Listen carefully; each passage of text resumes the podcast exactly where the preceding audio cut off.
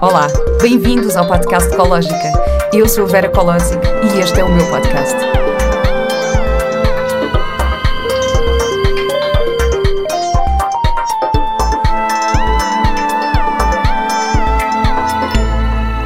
Olá e bem-vindos a mais um episódio do podcast Ecológica. Como provavelmente já sabem, Ecológica agora já não é só um podcast. Nós estamos a crescer e podem encontrar na página ecologica.com muitas novidades e coisas boas. A minha convidada de hoje já faz parte desta comunidade ecológica. Tem na nossa plataforma uma oferta maravilhosa com a sua colega e amiga Aziza Tria, que já esteve aqui no episódio 35.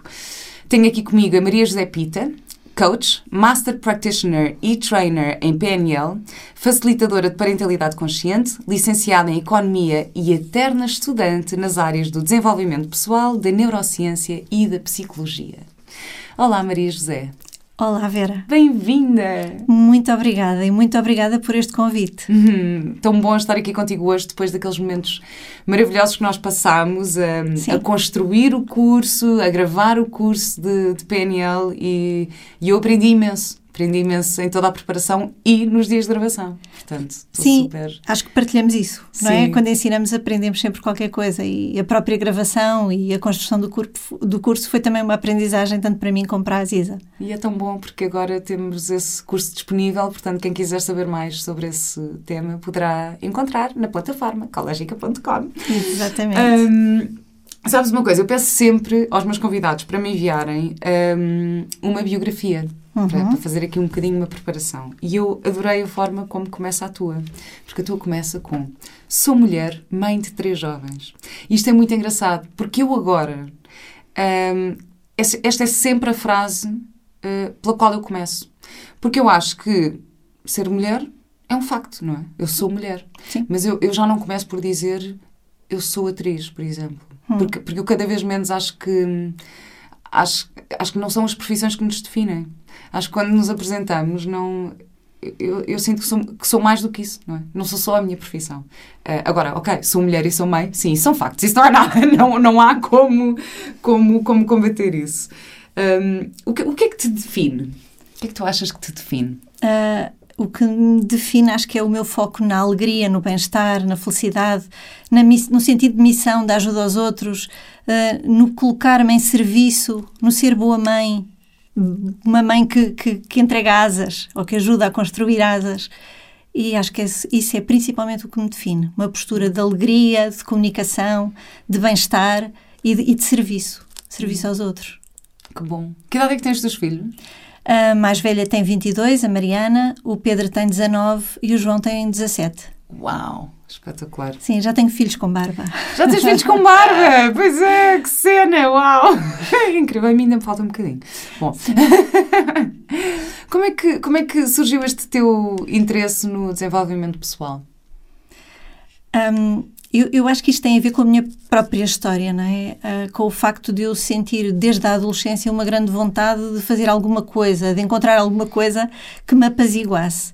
E, e, ao longo da vida fui, fui tendo a sorte, e eu considero que sou uma mulher cheia de sorte, fui encontrando caminhos que me foram sempre aproximando do desenvolvimento pessoal. Um, na faculdade fiz parte de uma associação de estudantes internacional que me deu a conhecer uh, as, os primeiros conceitos de desenvolvimento pessoal. Um, no colégio onde andei, que era um colégio feminino e francês, Uh, também tive a sorte de ter professoras que eram muito arejadas para a época, duas mulheres fortíssimas, super bem dispostas, super disponíveis para empoderar as jovens, para lhes dar voz. E, e éramos miúdos naquela Uau. época, não é? Isto, eu fui para o colégio em 74, em 73. Uau, é, portanto, foi uma altura muito, muito interessante. Depois de todo o meu percurso, fui para a Economia, que era um curso de que, que não seria a minha primeira escolha, mas que acabou por ser a, a, a escolha única que fiz, quando me candidatei à faculdade. E aí, de novo, como eu estava a dizer, naquela associação de estudantes, encontrei também o desenvolvimento pessoal.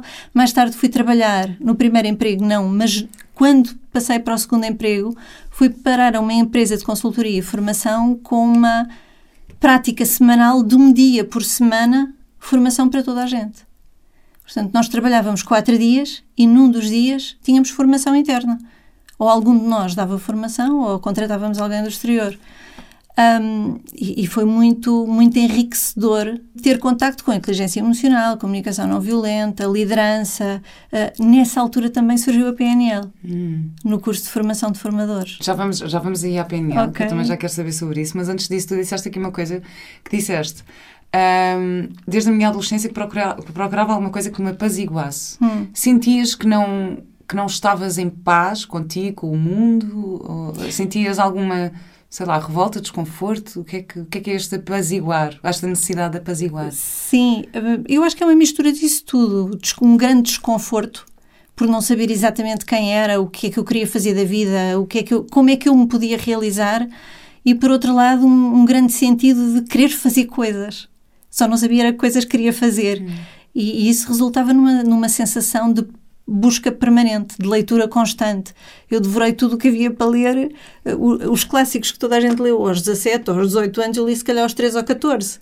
Uh, e, e, e é, acho que era isso, uma sensação de diferença, de, de não pertencer a, ao mainstream, não pertencer uhum. ao grupo, que me fazia procurar sempre mais e mais e mais. Que bom. Eu aos 13 ou 14 estava a ler O Alquimista, de Paulo Coelho, mas acho que foi assim um, um, clássico da minha geração. Sim, acho que sim, acho que sim. Eu li bastante mais tarde. exato, exato. Esse foi assim um clássico da minha geração, eu acho.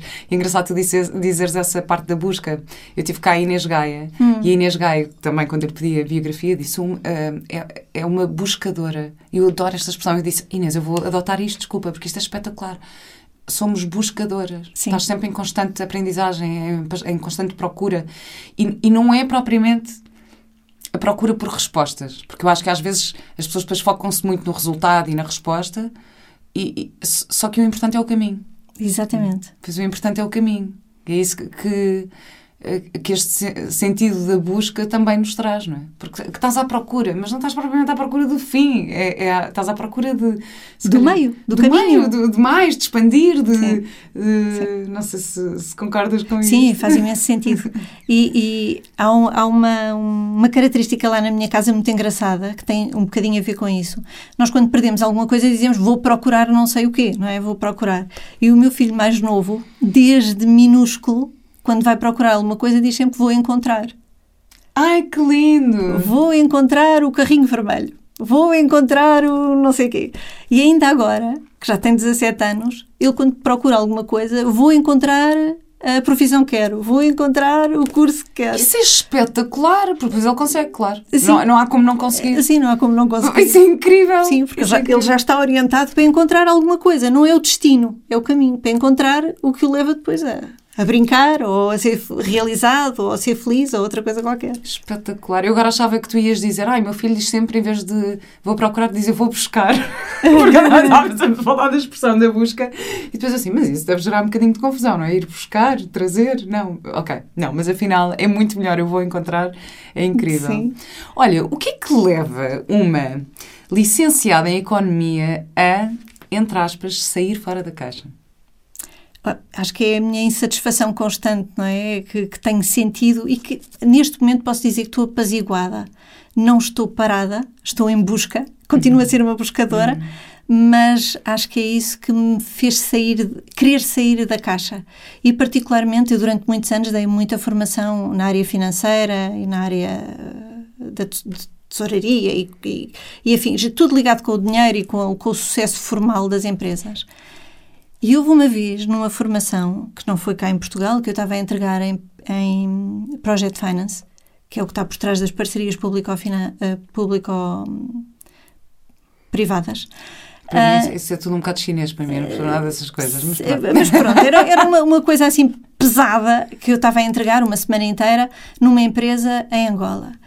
E, e eu estava a perceber que estava a ser muito desafiante para os meus formandos conseguirem criar uh, mecanismos ou instrumentos que medissem aquilo que era preciso medir. Porque estavam muito rígidos, muito, conceptualmente muito rígidos, muito ligados àquilo que tinham aprendido na universidade. Então, depois de ter esta noção, eu comecei a pensar como é que eu agora transformo isto, como é que eu dou volta a isto, estamos aqui muito presos.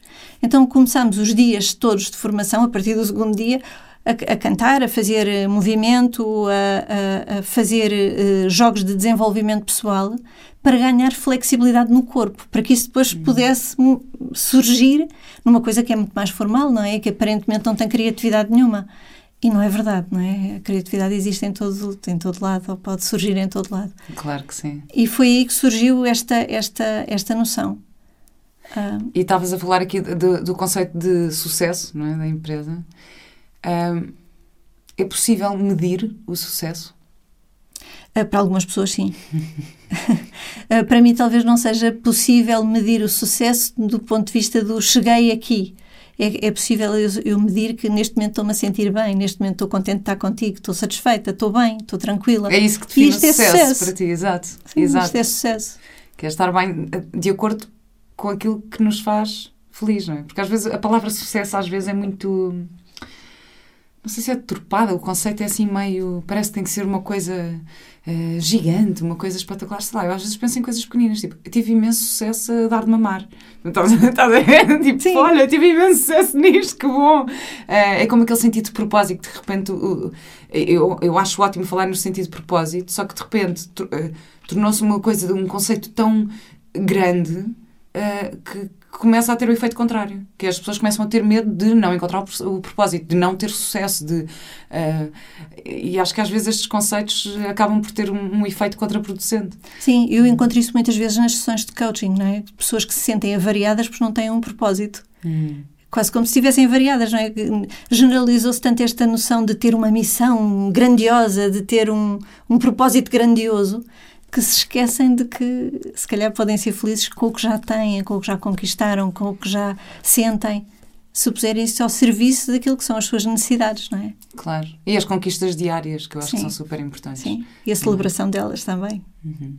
E tavas, tinhas falado aqui nesta questão das formações e disso tudo. Quais é que são os, os maiores desafios de trabalhar em grupo? O maior desafio de trabalhar em grupo acho que são mesmo as relações humanas, não é? É, é o achómetro. É nós eh, estarmos muito formatados para julgar o outro e para interpretar os sinais que os outros nos dão pela nossa própria bitola. E aquilo que acontece na maior parte das vezes com os outros não é nada daquilo que nós imaginamos, porque a bitola do outro é do outro e não é a nossa. Não é? E, e acho que o maior desafio é mesmo esse. São as relações humanas e a, a, a falta de entrega por, por, por sentirmos que temos de estar com algum cuidado, com alguma defesa, com alguma proteção. Tens algum exemplo disso? De, o, que, o, que é que, o que é que isso significa assim? Uh, o, o, o que é que significa o achómetro, assim, na, na, prática? Tens alguma, alguma história que consiga explicar mais ou menos isso? Julgar o outro de acordo com, o nosso, com a nossa bitola? Sim, por exemplo, alguém atrasa-se a entregar a, a, sua parte do trabalho. Ficou de fazer alguma coisa para completar o trabalho e não faz, e, e chega de manhã e diz: Pois eu não fiz porque, porque estive doente.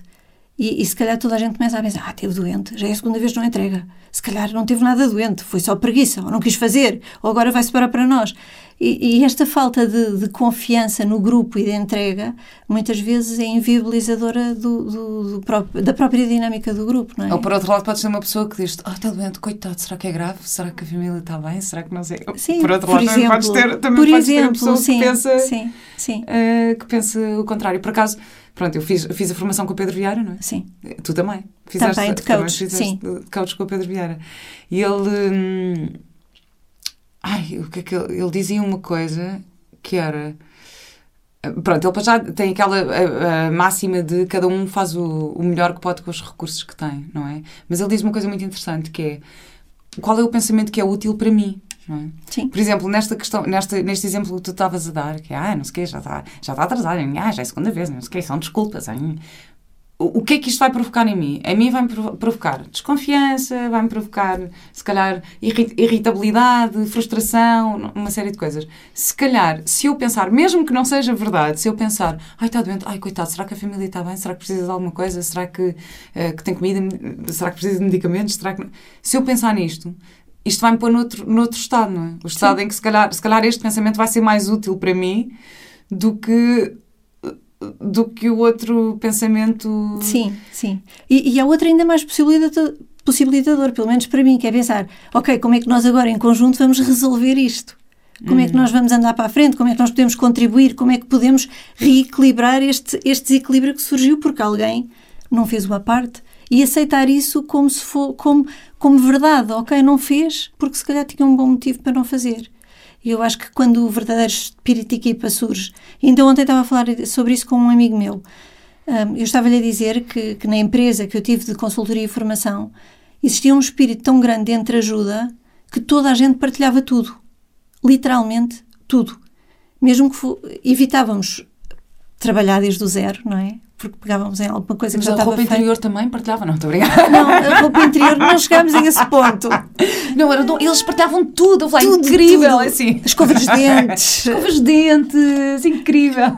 Assim, não íamos a esse ponto, não. Não, não, não. era mesmo só os conteúdos de trabalho. E, e há muitas empresas, e eu agora, quando trabalho como coach, hum, tenho muito contacto com isso, não é? Com fazer caixinha do seu próprio trabalho, não partilhar com os outros, sentir essa, essa distância em relação aos outros no, no- em contexto de trabalho.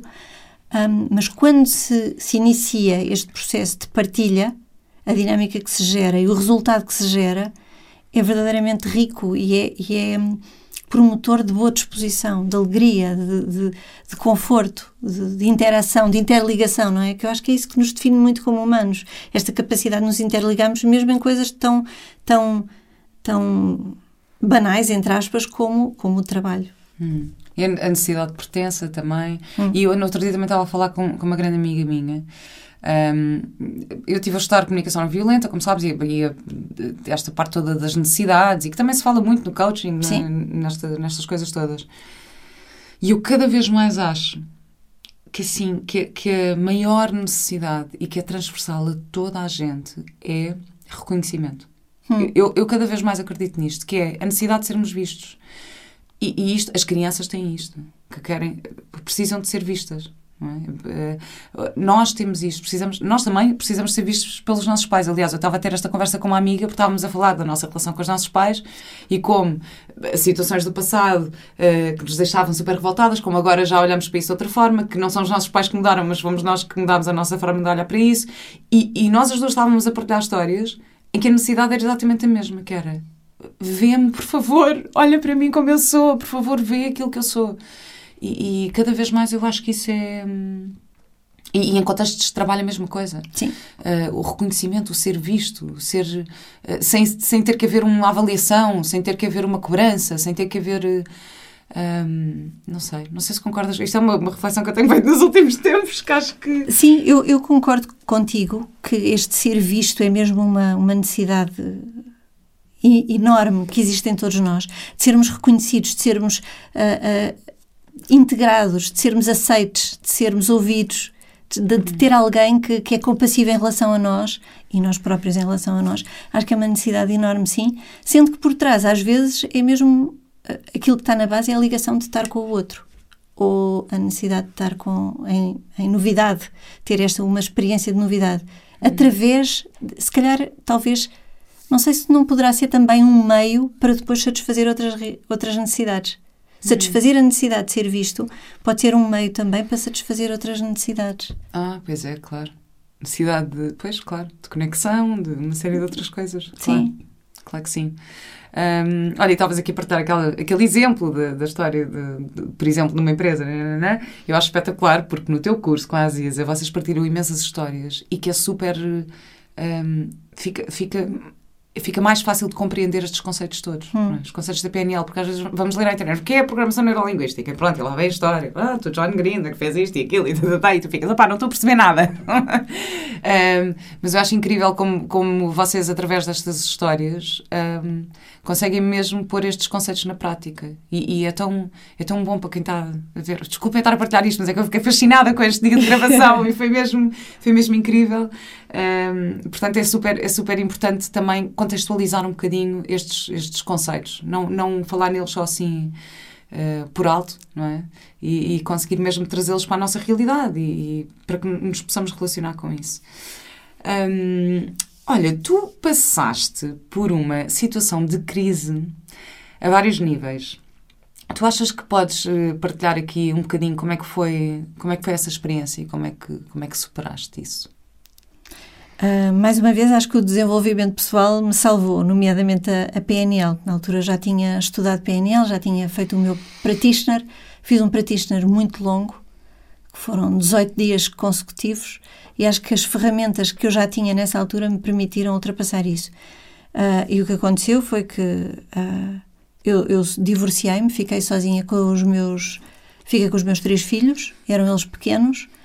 Uh, entretanto, veio a crise financeira, a nossa empresa não, não aguentou, e houve um momento em que eu tinha resgatado as minhas últimas poupanças e fiquei com 17 euros. Eu acho que até tinha partilhado contigo que eram 27, mas não era, não era 27, era 17, 17. porque eu não consegui levantá-las no multibanco. O multibanco só tinha notas de 20. Então houve um momento em que eu estava, senti-me completamente desamparada, não é? Tinha os miúdos no colégio, precisava de pagar o colégio, precisava de os alimentar, de os vestir, precisava de, de encontrar rapidamente trabalho. E, e, foi esta capacidade de me ver de fora e de, e de não me identificar com o problema e de perceber que aquilo era um problema, não era eu, era um problema que eu estava a ter, uma situação uhum. que eu tinha de ultra, queria ultrapassar. Foi essa possibilidade de ver de fora, de, de, de encontrar recursos, de, de, me reestruturar, de me reequilibrar, que permitiu também ultrapassar essa, essa, essa fase de grande crise. Sendo que eu considero que também fui muito sortuda nisto tudo. Que foram sempre aparecendo possibilidades onde eu menos esperava, foram sempre aparecendo respostas. Hum. Como é que se ultrapassa? Eu, eu já tive hum, também eh, situações de, de, crise, não é? Não só a nível emocional e isso tudo, mas, mas a nível financeiro também. Um, aliás, na pandemia, quando, quando, quando foi o primeiro confinamento, houve, houve ali um momento em que eu passei de facto por uma fase mais complicada. Eu tinha acabado de comprar uma casa. Acho que o ano em que nós compramos uma casa é sempre um ano em que de repente ficamos a zero, não é? Hum. é porque pomos todo o nosso investimento na casa, depois ficamos com o empréstimo para pagar e todas essas coisas. E eu estava a fazer teatro, portanto, em teatro não se ganha assim tão bem, e estava mesmo com aquele dinheiro contado para, ok, isto é para a prestação, isto é para o Mateus, isto... estava mesmo tipo, ok, não, estou bem, estou à vontade, mas tem que ser, é com isto que tenho. De repente vem o confinamento e não há nada para ninguém, não é? E eu, e eu sempre, não, não cai, vai correr tudo bem, não, as coisas acontecem por alguma razão, mas para que que isto me está a acontecer? Mas não, não, não. Pronto, eu sempre assim a tentar, mas houve um dia em que eu, eu de repente acordei assim meio da noite e fiquei meio. E eu normalmente não tenho dificuldades em, em dormir. E acordei meio sobressaltada e comecei comecei a ficar super preocupada e com o Mateus e, e, e o Mateus estava numa escola privada e comecei e, e, que, claro que não tem problema nenhum ali para uma pública mas de repente, ah, agora vou tirar o miúdo da escola não sei o que, não sei o que, comecei a pensar comecei a ir para a internet a pesquisar as escolas todas na minha zona a pensar que a minha morada depois não ia dar para a escola que eu queria e como é que eu ia pôr a morada e que se calhar tinha que pôr a morada do pai. E, e comecei a ficar muito preocupada com isto. E depois comecei só a chorar, a chorar, a chorar, a chorar. Fiquei mesmo, estava, comecei a ficar nervosa com isto e estava com o Ruben e o Ruben, então, mas, mas o que é que se passa? E eu, epá, deixa. É assim, eu estou sempre bem, deixa-me só eu aceitar que hoje eu estou preocupada, que estou que estou mesmo preocupada com isto tô, uh, e estou preocupada com a minha situação financeira neste momento. Deixa-me só estar aqui um dia, pronto. E fiquei um dia, assim, nem um dia, foi para a minha manhã, pronto. mas, que, mas que eu aceitei o facto de estar cansada, estar preocupada e estar não sei o quê, chorei, Pá, deitei tudo cá para fora e pronto, ok, agora vamos lá. Agora vamos ver como é que eu posso resolver isto. Pronto, e, e, e claro que houve um momento em que eu pedi ajuda, não é? E que, que tentei, Sim. e que tive que pedir ajuda às pessoas que estavam à minha volta, que acabei por depois não precisar, por depois acabou por aparecer um trabalho, por aparecer uma coisa aqui, por não sei o quê, e as coisas foram se desenvolvendo e, e acabei por, por não precisar. Um, portanto, eu, eu, percebo perfeitamente esse, esse sítio. E tu também referiste uma coisa, que foi quando fizeste o, fazer estes cursos, não é? PNL Desenvolvimento Pessoal, requer um investimento grande. Normalmente as Sim. coisas são caras. Uh, eu também tive essa questão. Eu, eu inscrevi-me à maluca no curso do Pedro, nesta fase, é? um bocadinho depois desta, desta fase, ou seja, já estava ali mais ou menos a recuperar, mas sem perspectivas. Aliás, ninguém sabia o que é que ia acontecer, Sim. não é? Sim. Se o país ia abrir, se não ia abrir, o que é que Quer dizer, teatros então, esquece, é? ninguém sabia o que é que, o que, é que ia acontecer. Um, mas decidi, não, eu vou fazer o curso de coaching, quero mesmo fazer isto e não sei o quê. Estava com mais tempo em casa, portanto, a ver imensos vídeos e imensas coisas. Tirei-me, disse, ok. Aquilo, aquilo pagávamos em espaçado, portanto, paguei os primeiros 300 euros e disse, pá, isto vai ser um investimento, uh, vamos a isto. E, e, e, tu também referes isto, não é? Que é um investimento grande, porque eu, eu às tantas, eu acho que uh, eu fiz e foi espetacular, porque é mesmo um investimento. Porque aquilo que eu ganhei é muito mais do que aquilo que eu, entre aspas, gastei. Sim. Porque eu sinto que investi. É um bocadinho aquela sensação que eu tenho quando vou viajar. porque eu faço aquelas viagens grandes e não sei o quê, que adoro. Pronto, no, normalmente vou com budget, gosto imenso de ir em low budget e de ficar em sítios baratos e não sei o quê. Mas claro que gasto dinheiro, não é? Nos voos e nessas coisas sim, todas. Sim, claro. E viajar também, é, tem, para mim, tem esta coisa que é, é, é, um- é o dinheiro que eu, entre aspas, gasto e que volto sempre mais rica. Volto sempre mais rica. E é isto que eu sinto. Investir nestes cursos, de repente tu voltas mais rico. E, e- e eu acho tantas, e claro que há muita gente que tem, que tem eh, desafios financeiros e tudo isto, mas eu às vezes acho que esta parte do dinheiro é usada um bocadinho como hum, autossabotagem. Sim. Porque eh, as pessoas dizem, ai não, é muito caro. Eu tenho uma amiga que está eh, que está numa situação emocional assim mais delicada Ahm, e que, e que, e que eu estou sempre a dizer, oh, oh, eu estou sempre a dizer, pá, procura, procura ajuda, se calhar, ou, ou tento lhe dizer o que é que tu podes fazer, o que é que achas que há e tentar, pronto, dar-lhe assim um leque de opções do que é possível. E ele diz sempre, ah, não tenho dinheiro, não tenho dinheiro, ai, não tenho dinheiro para ir ao psicólogo, não tenho dinheiro para não sei o quê. E sendo que há programas de, de psicólogos, até tenho uma amiga que está a fazer isso, eh, que imagina, eram consultas a 15 euros. Sim, ou- sim. Pronto, já há, e há associações de psicólogos Sim. e apoios às famílias e, e uma série de coisas. Ah, e ela diz: Não tenho dinheiro, não tenho dinheiro, mas está-me a dizer isto enquanto está a enrolar três charros de uma vez. E eu pensei: Então, mas ela está a comprar charros. Se tem dinheiro para comprar, ela também tem dinheiro. Pronto, é, é uma questão de prioridades e prioridades, organização, sim, sim. às vezes. Sim. Ah, concordas com isto? Que é que- como é que foi para ti esse, esse investimento também na altura, quando tiveste que fazer isso? Eh, Sim, eh, não vou dizer que não senti alguma culpa por, não é? Por estar a Claro. fazer este, este salto no escuro de, de fazer um investimento que na altura era, era 100% mais do que o que eu tinha, não é? Com ajuda. E, e foi excelente de poder ter sido ajudada naquela altura, que foi uma das minhas grandes aprendizagens, foi pedir ajuda e, e aceitá-la e não sentir que por isso e que isso nos diminui, pelo contrário, sentir eh, ter a noção de que neste momento eu estou a precisar de ajuda e pedi-la e encontrá-la é, é muito empoderador, pelo menos para mim foi. Um, e, e foi um salto no escuro e foi fundamental ter feito os cursos tanto de PNL como de coaching. E, e eu lembro-me que na altura, quando, quando eu me separei, um, e quando veio a crise e, e no meio daquela confusão toda, a- a minha advogada arranjou-me, uh, que é muito querida, muito querida, tinha-me arranjado um emprego para trabalhar uh, na- no departamento financeiro de uma empresa. Eu pensei, o que é que eu agora faço? Ela foi uma querida em arranjar, em conseguir fazer esta diligência para me arranjar um sítio e eu eu não queria nada voltar para a área financeira, eu queria muito ir para desenvolvimento pessoal e declinei o convite. E, e pronto, e foi bom porque tô, estamos aqui, não é? Ah, e tive também depois uma oferta para ir trabalhar, e isso ainda era pior, era para uma, uma fábrica de hambúrgueres, sendo que eu sou vegetariana. E é bem, pois, pois, pois. E, e era assim, género, era a salvação, não é? E ia trabalhar para uma fábrica, de, para, uma, para, uma, para uma empresa, para uma fábrica de- que processava carne. E, e eu pensei, isto, isto permite-me ter conforto financeiro, mas o resto vai tudo, vou outra vez andar para trás. Sim, mas isso é, é, uma, é um dilema, porque eu também já tive, imagina, eh, nestas coisas de imagem, não sei o quê, já tive propostas publicitárias para, para empresas eh, de fast food, por exemplo. Ah, ou, ou, ou do género coisas com muito açúcar para crianças, em que tenho que pôr o meu filho, e, e que eu fico mesmo, epá, não consigo, assim, não consigo, não consigo. Só que eu digo sempre assim, nunca digas nunca, é assim, eu não digo nunca, Exatamente. porque claro que se eu não tiver dinheiro para alimentar o meu filho, se calhar vou ter que sacrificar aqui um bocadinho os meus princípios entre- e, e, e encarar isto como um trabalho, como uma personagem, como qualquer coisa.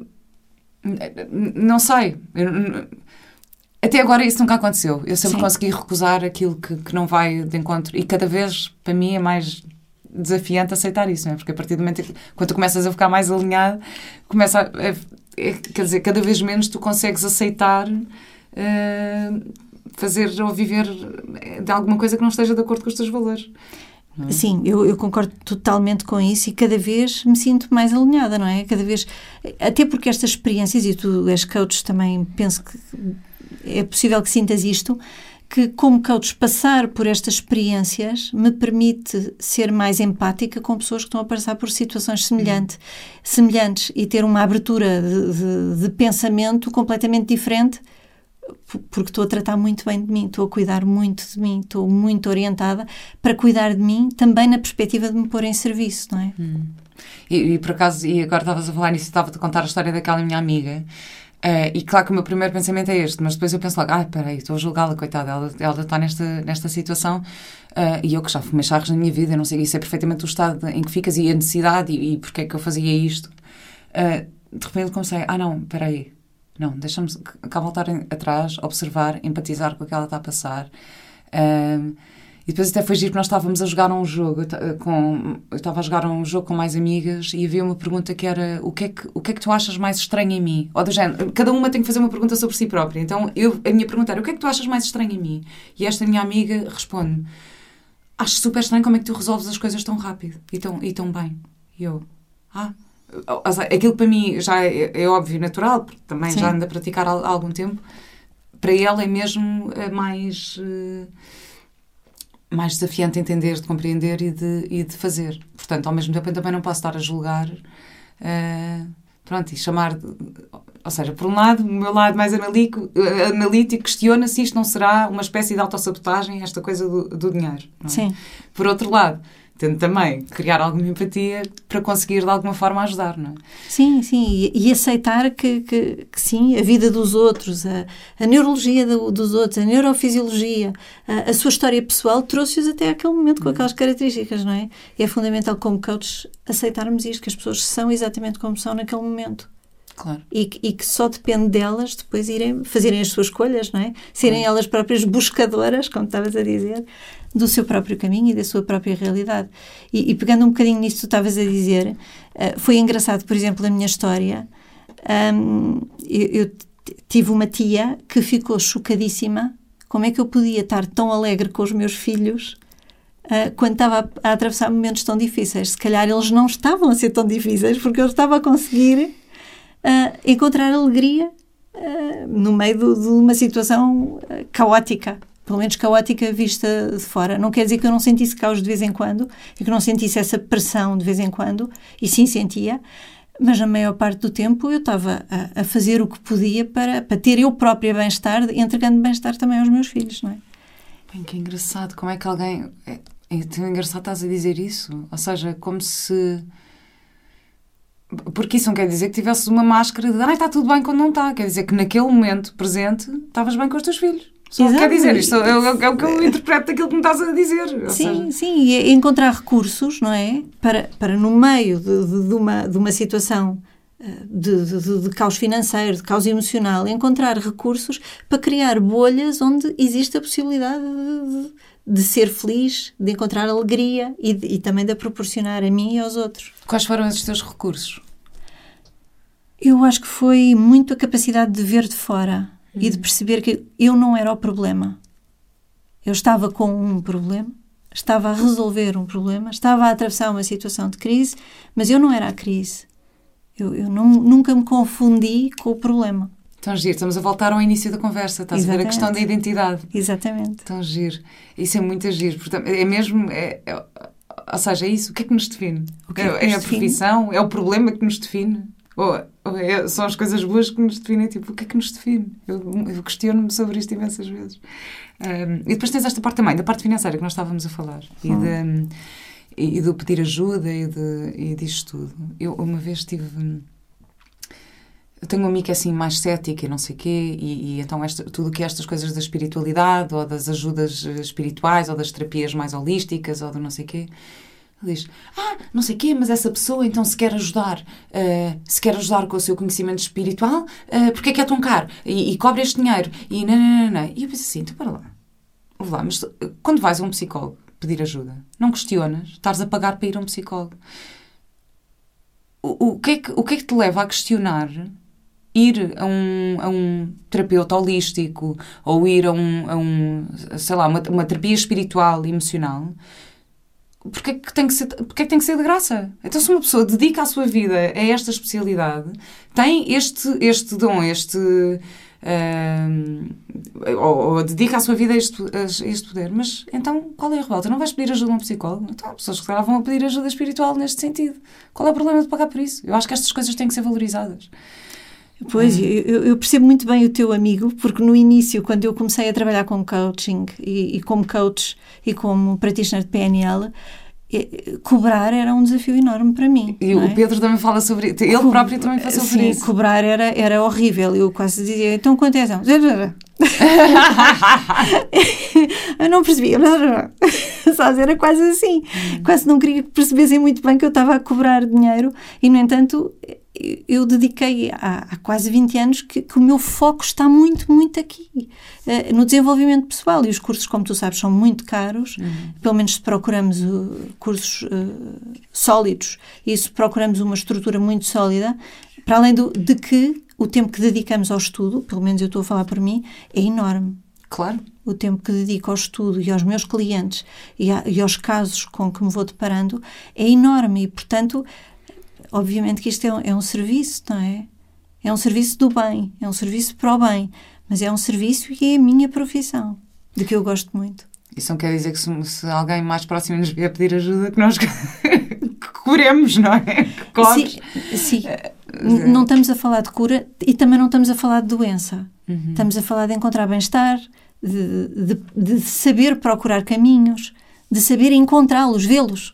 Às vezes o grande desafio das pessoas é, é saber ver aquilo que já têm, saber ver aquilo que está à volta delas e que por algum motivo não a está a despertar. Pois é. E quando começas a.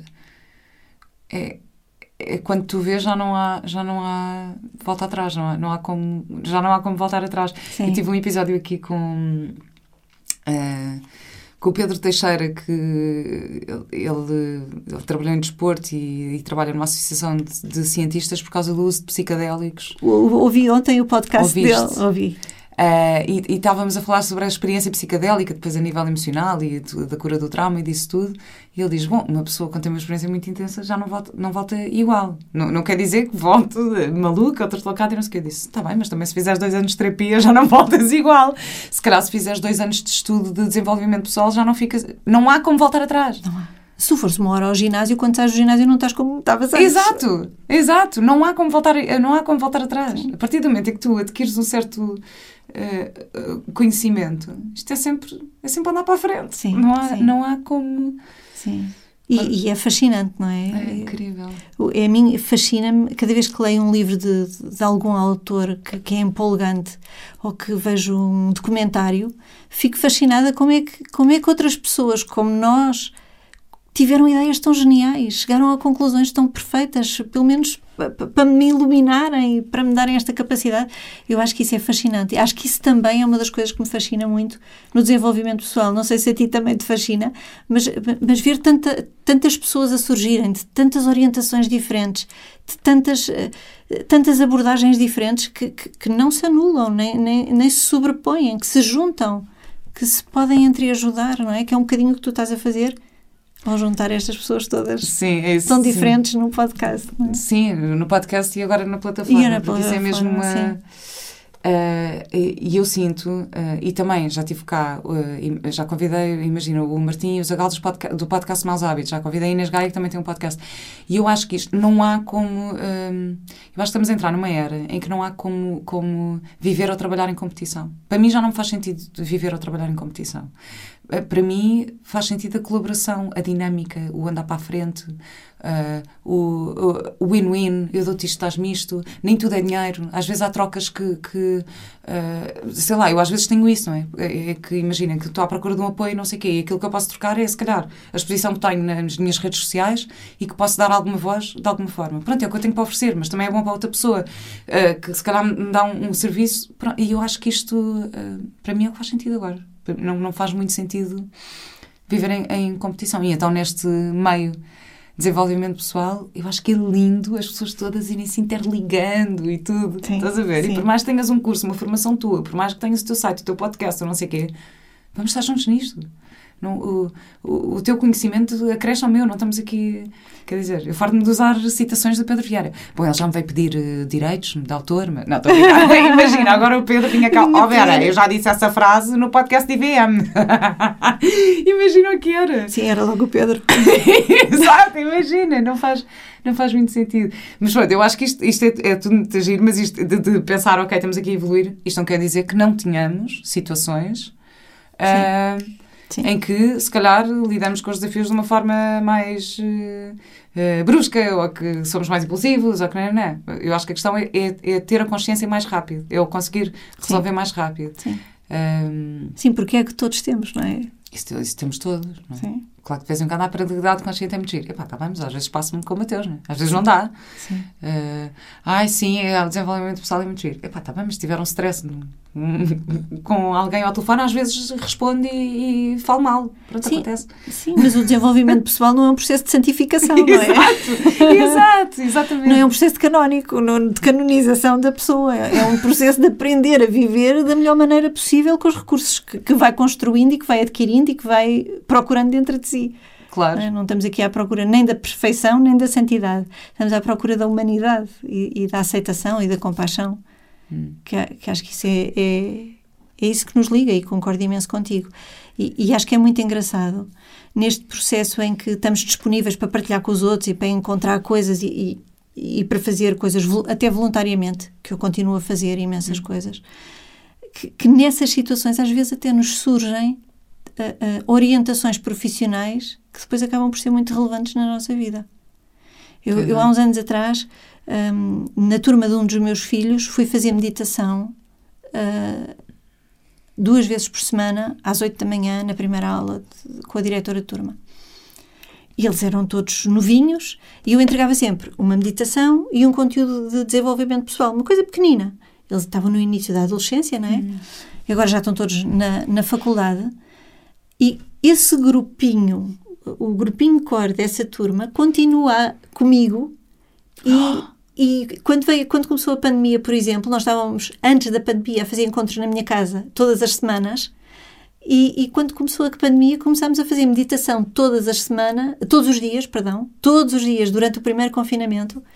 A seguir ao almoço, nós fazíamos meditação. Uau, estou arrepiada, juro-te. Sim, e miúdos com 18, 19 anos, não é? A quererem fazer isto, e a quererem estar presentes, e a quererem, a quererem evoluir, e, e, e pronto desse início, em que eu fiz aquilo com, com uma vontade enorme de, de, de entregar alguma coisa, surgiu um, uma das coisas que eu neste momento faço, que é acompanhar adolescentes que, que, estão um bocadinho perdidos sem saber muito bem que curso vão escolher. Hum. E é um processo só de autoconhecimento.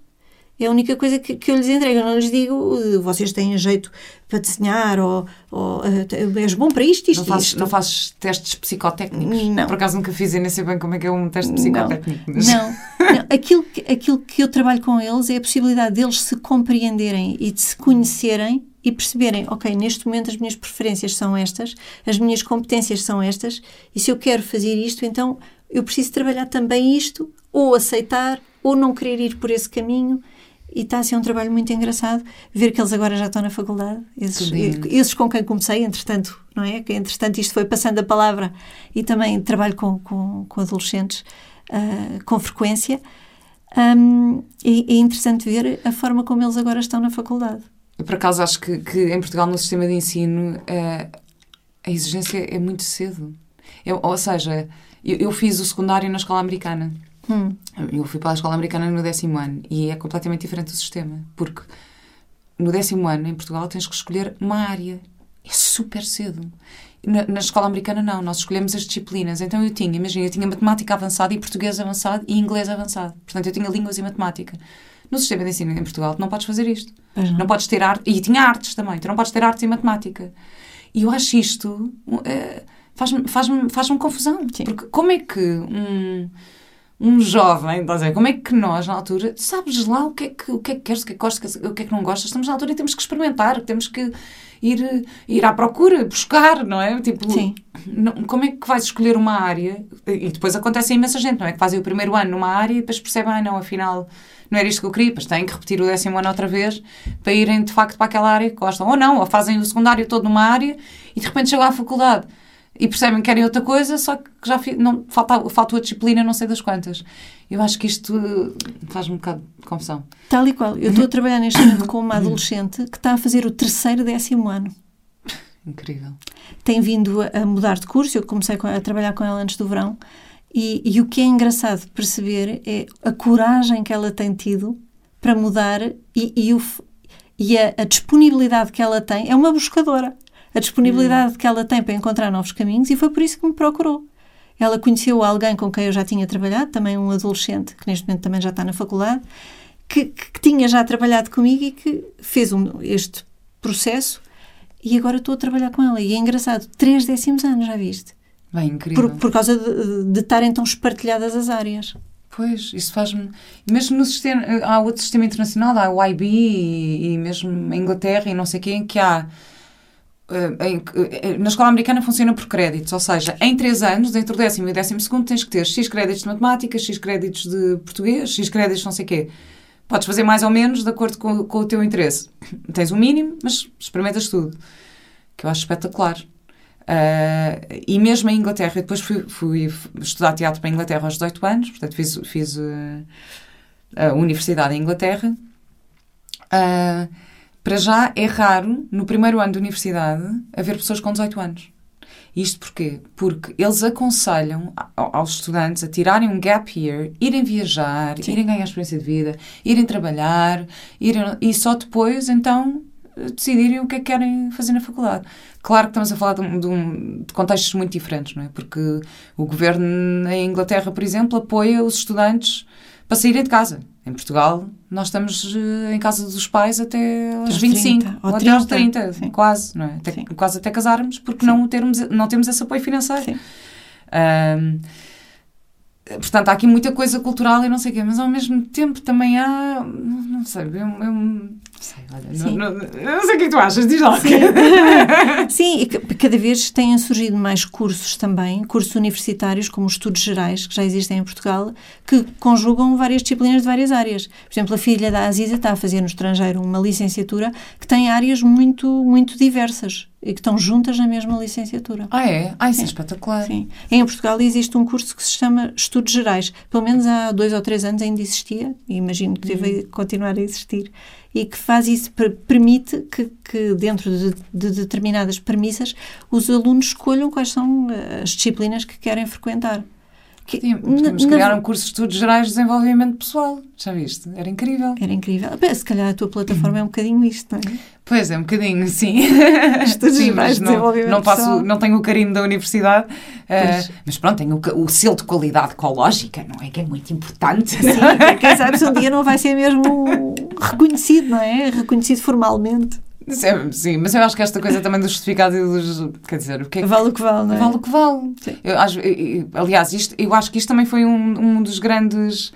O, o que trouxe alguma. hum, algum preconceito com esta questão dos coaches, não é? Sim. Porque um coach, na verdade, na, prá- na, na teoria, qualquer pessoa pode ser coach, não é? Tens uma formação de coach, não sei o quê, és coach. Porque, não, sei lá, não há certificado, não há nada que te, que te diga que tu és melhor ou pior.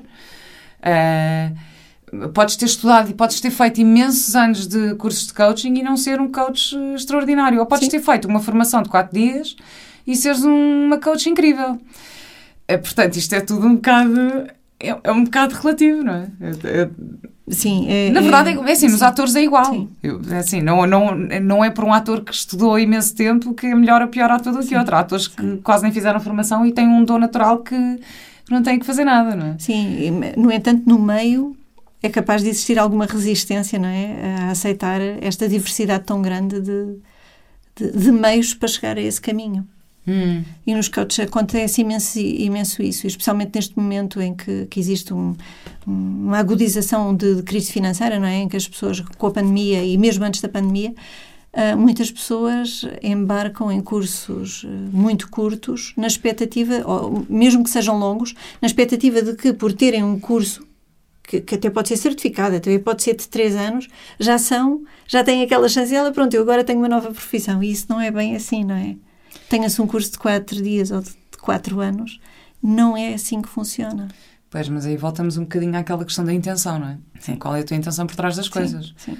Ah, porque isso também já tive, já tive desafios eh, nesse sentido, mesmo agora com a plataforma e não sei o quê, que é ok, a minha primeira intenção é de facto disponibilizar estes conteúdos e, e, ah, agora, claro que eu estou a fazer um investimento financeiro nisso, claro que, que será bom ter algum retorno ou, ou conseguir, até porque para eu poder dedicar mais tempo a isto irei precisar que isso, que isso funcione, não é? Obviamente. Um, mas aí está a intenção, não é? Se vais fazer um curso de coaching porque a tua intenção é mudar de profissão para ganhar dinheiro, hum, se calhar há qualquer coisa que não está bem alinhada ou, ou, que não é congruente. Exatamente, e criou-se uma, por exemplo, em relação à PNL, eh, criou-se uma uma má onda, vamos lhe chamar uma má onda, uh, em que se considerou que a PNL servia para manipular pessoas.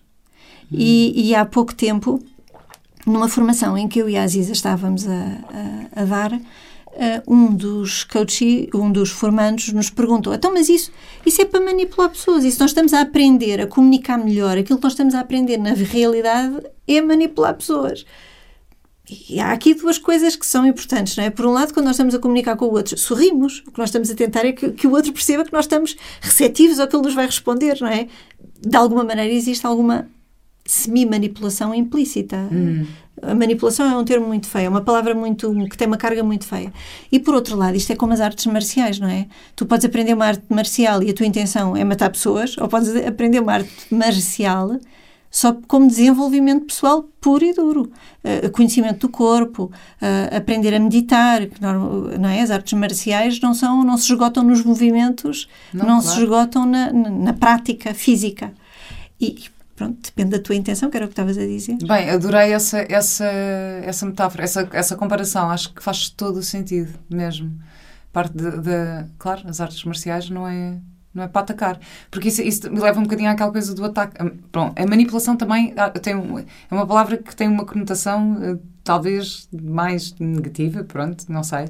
Mas uma vez também tive essa conversa, uma vez estava a ter essa conversa com o Ruben, porque eu estava a fazer o curso de coaching e estava atrás, ah, pai, aprendi isto e aquilo, pai, incrível, se eu fizer isto assim e tá, tá, tá. E ele, então, mas isso é manipulação. Ele também teve esta reação e eu disse, não, mas uma coisa é manipulação, outra coisa é influenciar, ou influenciar de forma positiva. Porque e lá, não sei o quê, mas é a mesma coisa, qual é a diferença? E a forma que eu arranjei de explicar foi porque não, aquilo que eu, que eu acho, ou que eu acredito, é que a, a, a manipulação, tu estás a usar estas ferramentas em prol do teu benefício, para o teu benefício. E a influência, estás, se calhar, a usar estas ferramentas para benefício do outro, do sistema, de todos, não é? Para mim, acho que é isto que, que, que define um bocadinho estas duas coisas, a diferença entre manipulação e influência. Sim, uh, são essas duas coisas, se bem que concordo plenamente. Acho que é mesmo hum. a intenção que está por detrás e, e, e, e quem afeta a ecologia a ecologia Exato. do processo é o, é o que de, determina e também uma... Ai, define aqui a ecologia para quem não ouviu o primeiro episódio deste podcast. Define outra vez que eu adoro esta definição de ecologia. Sim, então a, a ecologia é quando a, as tuas escolhas são boas para ti, são pelo menos neutras para os outros e são consideradas num horizonte temporal relevante. E tu tens consciência desse horizonte temporal. Estás a tomar uma, uma, uma, decisão, por exemplo, quando tu uh, não és, uh, não proteges o ambiente, não é? Isso vai ter impacto nos teus filhos, ou nos teus netos, ou nos teus bisnetos. Então, todas as escolhas, sejam do ponto de vista do, do, do trabalho que tu escolhes, da, tua, do teu, do, da formação que tu recebes, pode ser vista desta maneira e testada desta maneira. Hum. Incrível, já interrompi-te, entretanto, a tua frase, já não sei o que é que ias dizer e agora. Pois ia dizer. Perdi-me perdi aí um bocadinho, desculpa. Não, não faz mal, não faz mal. E, e, partindo também desta ecologia e tendo a ecologia muito aqui em mente, um, na forma como eu e a Aziza, no nosso Shaker Life, vemos a, a ecologia, temos muito cuidado na não imposição de conteúdo. Não sei se este, se este, se este conceito para ti é, hum. é familiar a, a não imposição de conteúdo é quando tu fazes o que é possível fazer para não contaminares o trabalho que estás a fazer com o outro com o teu mapa do mundo e deixar liberdade, liberdade ao outro para ele ser exatamente quem é com os recursos que tem, sendo que está num, num processo de busca de si próprio e de caminhos e sem nós interferirmos no processo. Nós uhum. somos só facilitadores sem imposição de conteúdo. Claro é. que 100% é impossível, não é? Mas não seja as expressões faciais que nós fazemos, que nós nem damos conta, microexpressões, e que, que, que, demonstram um bocadinho qual é a nossa, nossa postura em relação a cada tema, ou que, mas na medida do possível, a não imposição de conteúdo é um, é um foco muito grande nosso. Hum. Isso, isso, é, isso é engraçado. Eu tive um bocadinho esse, bom, mais ou menos esse dilema quando estava a fazer o curso com o Pedro, que eu dei um exemplo qualquer, ah, porque a minha amiga, não sei o quê, como é que eu posso ajudá-la e não sei o quê. Depois perguntei-me assim, mas quem é que eu penso que sou para achar que vou ter capacidade de ajudar esta pessoa. um, de, de, ou de impor um conteúdo, ou de achar que o meu conteúdo é, é melhor do que o dela, ou que sequer que esta pessoa quer a minha ajuda. Tipo, quem, quem é que eu agora vou-me pôr aqui no pedestal lá porque estou a aprender isto e aquilo e agora vou conseguir ajudar com, com a minha melhor intenção, mas depois de repente distanciei-me disso e pensei: espera aí, pois de facto, quer dizer. E, e, isto é como, é como as opiniões. A ajuda eu também acho que é como as opiniões, que é não des a tua opinião sem te pedirem. Nem, nem, nem tentes ajudar se não pedirem ajuda. Sim. Podes. Sim. Porque senão vais, se calhar, estar a manipular em vez de estar a influenciar de uma forma Sim. positiva. Sim, e, e, a ajuda tem de ser pedida e tem de ser aceite conscientemente, não é? Uhum. Porque senão estamos a impor. Pois é. Estamos a impor as nossas técnicas, as nosso, o nosso trabalho ao outro. É? Por muito que nós sejamos ecológicos na forma como lidamos com, com, com, as pessoas com quem nos relacionamos, uma coisa é ser amigo, outra coisa é ser profissional. E quando estamos a trabalhar, o trabalho não pode ser imposto, mesmo que seja feito para o bono. Hum, exatamente. Um, Maria José, esta conversa foi incrível, estou super contente. Eu não quero acabar já porque eu tenho aqui uma pergunta que quero mesmo fazer-te, que é que idade é que tinhas tu e que idade é que tinham os teus filhos quando começaste a estudar a parentalidade consciente? Uh, eu acho, espera lá, eu acho que eu, foi em 2015, portanto foi há seis anos. Há seis anos o Pedro tinha 13, o João tinha 11 e a Mariana tinha, tinha 15. Exatamente, isso é, isso é incrível. Tu achas que há uma altura em que, em que é tarde demais para se estar a parentalidade consciente? Não, não. Não, até porque a parentalidade consciente não se aplica só na nossa relação com os filhos. Hum. Aplica-se na nossa relação com os pais, aplica-se na nossa relação com o mundo e com os outros todos. É? Tem muito a ver com, com, com as relações que se estabelecem e com a compreensão e aceitação do outro. É? O curso de parentalidade consciente é um curso sobre compaixão, na verdade, e intenção. Pois é. Pois é. Fizeste com quem? Com a Mia. Fizeste com a Mia, claro, claro. Eu também. Eu, eu, comecei, eu nunca cheguei a acabá-lo, mas, mas eu comecei, eu li os livros e não sei o quê.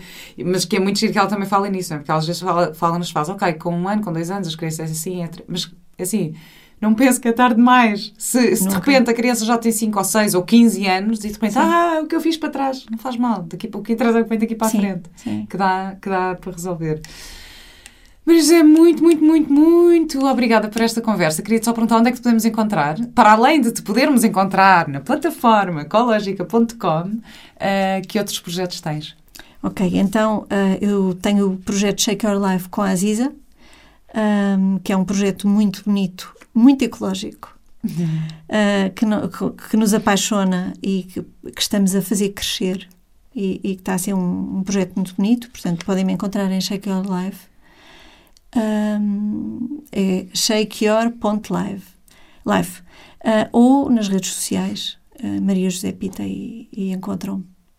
Muito obrigada. Só tenho a última pergunta, que é a pergunta de sempre, que é qual é a tua ecológica de vida? A minha ecológica de vida é encontrar uh, alegria e caminho em tudo o que, o que faço, o que encontro e o que sinto. Muito, muito, muito obrigada pelas tuas palavras, Maria José. E até já. Até já. Muito obrigada eu.